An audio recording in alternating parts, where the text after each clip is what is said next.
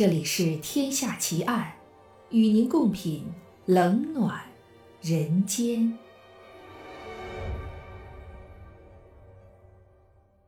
各位听友，大家好，欢迎收听《天下奇案》，我是暗夜无言。今天为您带来的案件是高空跳伞谋杀奇案。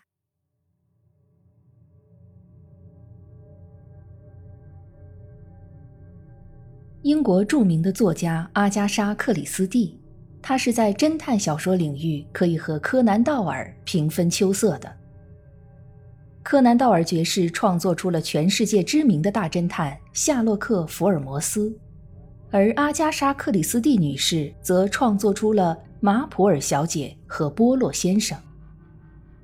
其中，波洛先生就是那个侦破了东方快车谋杀案。尼罗河上的惨案以及罗杰疑案等著名案件的大侦探。不过，不知道大家是否留意过，波洛先生虽然平时总是说一口法语，但在阿加莎女士的笔下，波洛先生可是一个地地道道的比利时人。在现实世界中，2006年的比利时发生了一起震惊全国的谋杀案。整个案件的调查和侦破足足用了四年的时间。假如这件案子让波洛先生来负责的话，他又会给出什么样的结论呢？让我们一起去到二零零六年的比利时，来看一下这件案子的全过程。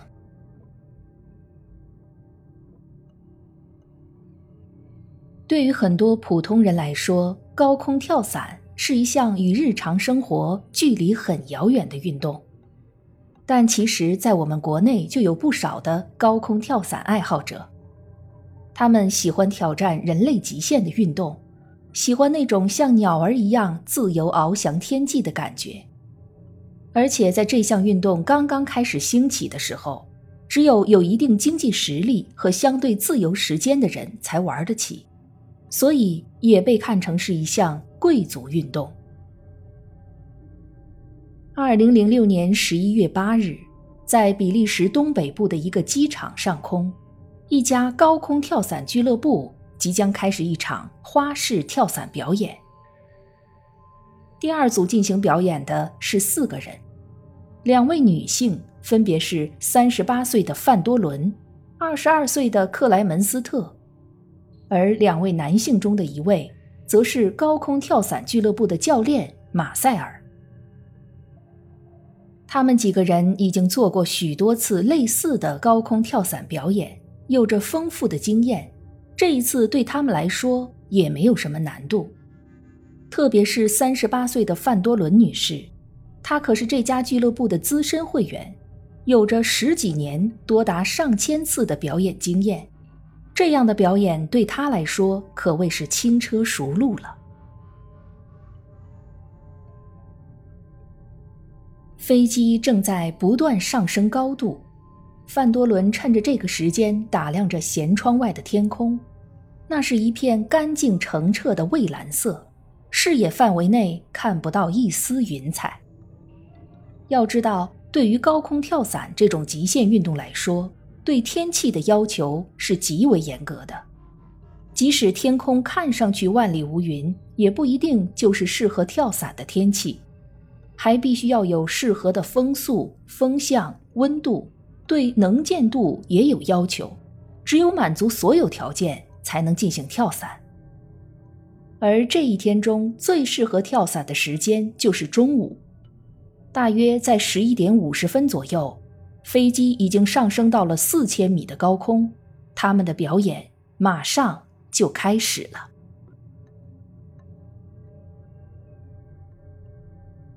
十二点十分，两位男性率先跳出飞机舱门，范多伦紧随其后。按照他们的表演内容，四个人要在空中手拉着手围成一个星星的形状。这就要求他们出舱的时间不能间隔太长。但是三个人跳出去之后，不知道为什么克莱门斯特却迟迟没有跳下来。因为在空中的时间非常有限，于是三个人只好临时改变计划，由他们三人做出了星星形状的空中表演。而当三个人手拉手完毕之后，克莱门斯特才刚刚跳下来。为了让大家更清楚的明白在空中发生了什么，无言帮大家梳理一下这一次高空跳伞的表演流程。首先，跳伞者在飞机升到四千米高空的时候跳下，在空中做星星形状表演。此时，跳伞者的降落伞是还没打开的，也就是说，跳伞者是以自由落体的状态在空中进行表演。然后，当跳伞者降落到大约一千米高空的时候，表演结束，跳伞者松开手，拉开各自的降落伞包，分别降落到地面。四千米的高空看上去很高，但实际上。从四千米降落到一千米这一段的表演时间，总共也不过二十几秒，所以克莱门斯特晚了几秒跳出舱门，必然会导致表演无法按原先的计划进行。好在三个人的救场还是成功的，表演如期完成了。现在要做的就是打开降落伞，安全降落了。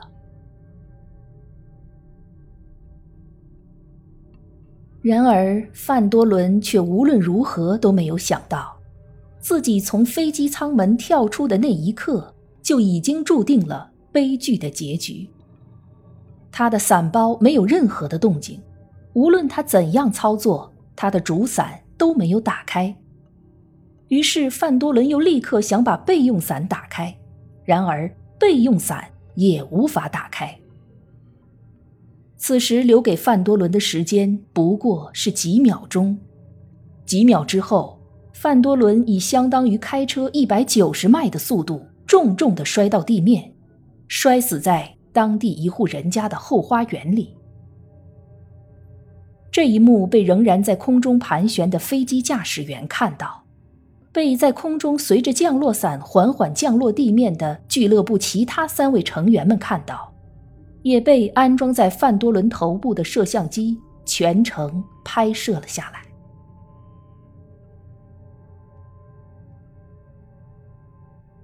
比利时警察将范多伦的伞包带回警局进行检验，他们发现范多伦降落伞主伞的伞绳胡乱的纠结在一起，备用伞的伞绳被剪断，而非常重要的引导伞则不翼而飞。只留下了一个清晰的被剪断的绳头。在降落过程中，引导伞可以帮助主伞从伞包中拉出、拉直，使主伞处于良好的充气状态。我们在跳伞中所看到的，除了巨大的主伞以外，还有一个小小的伞连接在上面，那个小伞就是引导伞。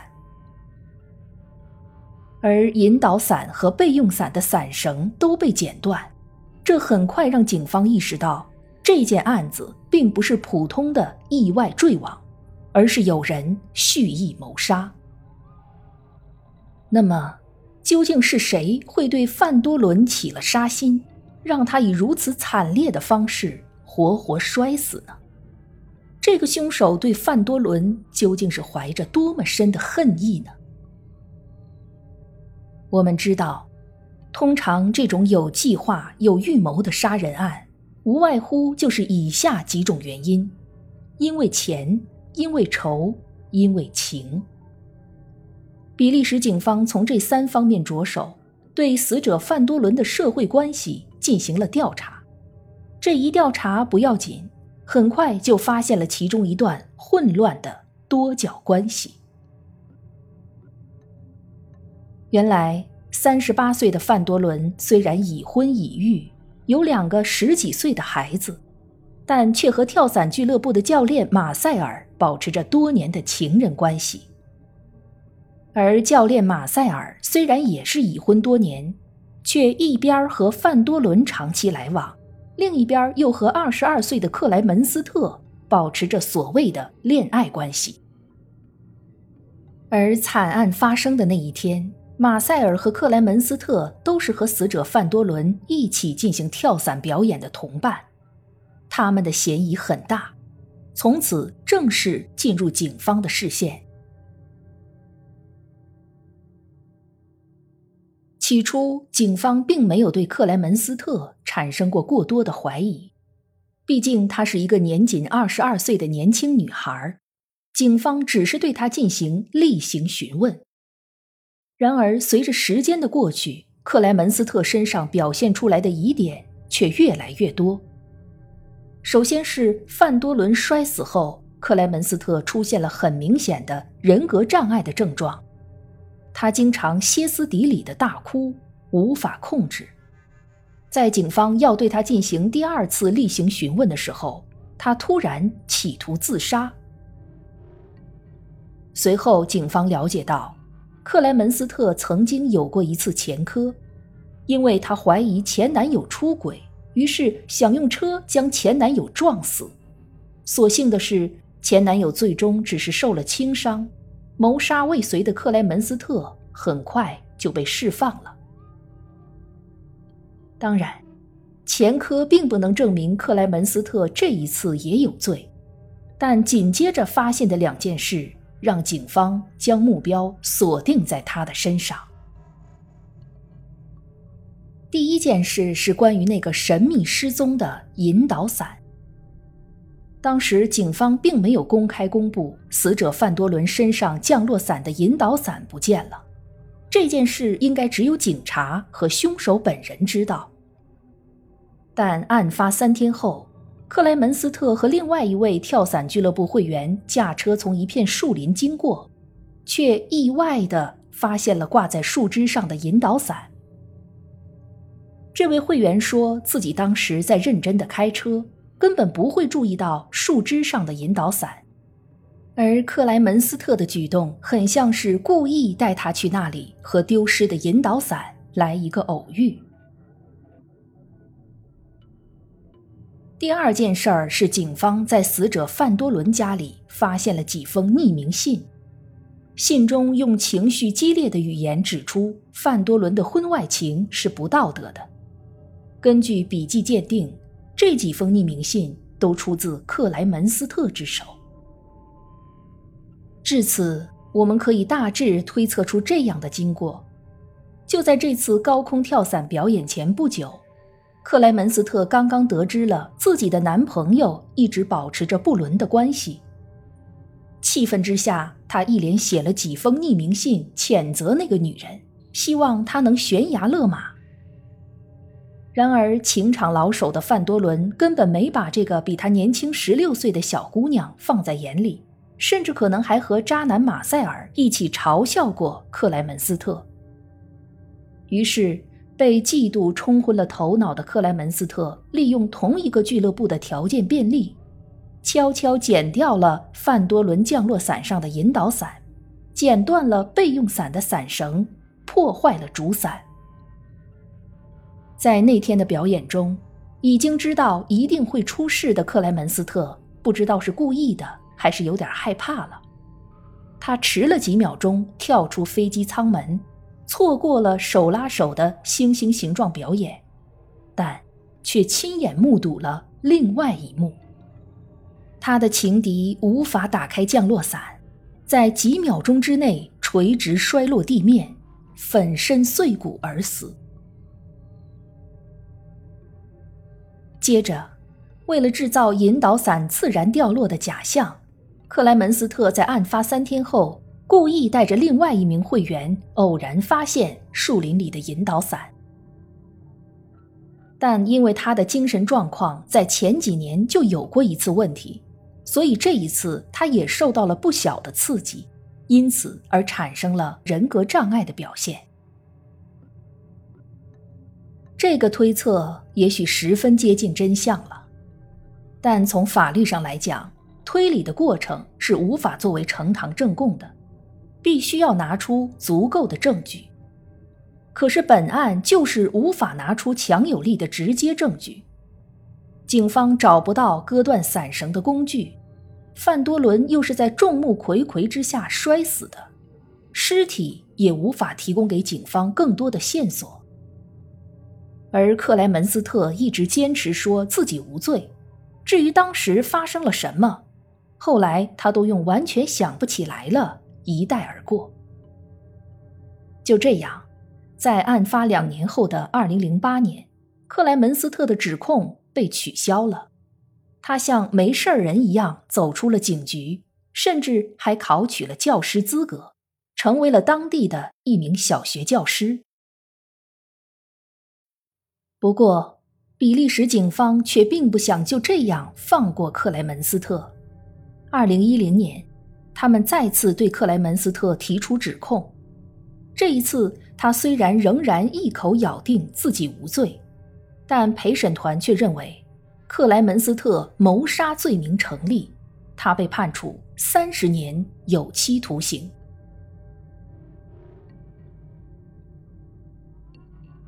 在这起案件中，如果真的是克莱门斯特杀了范多伦，可能很多人要发出一声“女人何苦为难女人”的感慨。然而，另外两个和本案有关系的男人，他们在案发前后的表现也足够令人叹息的了。范多伦的丈夫是一名珠宝商，名叫德怀尔德，他在法庭上表现得非常从容得体。丝毫看不出丧妻的悲伤，用温柔的软绵绵的声音在法庭的证人席上讲了半个多小时，一直在讲凶手给他的家庭带来的痛苦。他认定凶手就是克莱门斯特，却对那个和他妻子出轨长达五年的教练马塞尔只字不提。其实这五年中，死者范多伦每周六都和马塞尔住在一起。自己的妻子连续五年每个周末都不在家住，当丈夫的竟然都没有一点怀疑吗？而那个跳伞俱乐部的教练马塞尔，简直就是渣男中的极品了。他本身就已婚，却和已婚少妇、未婚少女同时保持着关系。当他的老情人摔死，他的小情人被控谋杀时，他在干什么呢？马塞尔在不停的接受媒体的采访，而且非常享受这种被采访的感觉，还大言不惭地说：“我知道很多人都认为我是混蛋，但就像圣经里所说的那样，谁是没有罪的，谁就可以拿石头砸我。”在马塞尔的描述里。死者范多伦是那个带给他此生幸福的人，而克莱门斯特是那个披着羊皮的狼。可是，根据警方的调查，就在范多伦摔死之后，马塞尔还和披着羊皮的狼在一起过了好几夜。而马塞尔的妻子，那个在这段多角关系中始终处于隐形状态的女人，不知道她又作何感想呢？比利时大侦探波洛是作家虚构出来的人物，但现实中的案件却都是真实的、残酷的、血淋淋的。不知道如果让波洛先生来负责这起案子，他又会做出什么样的判断呢？我们经常听到这样一种说法，说感情是没有对错之分的，其实并非如此。人之所以为人，在于我们可以用理智去控制情感。当发现一段感情已经失去意义的时候，潇洒的放手，往往比纠缠不休能更快止损。而在这桩案件中，所有所谓的感情，其实早就已经变质，甚至从一开始就是畸形的。克莱门斯特、范多伦和马塞尔。三个人都是在玩火，而玩火者必自焚之。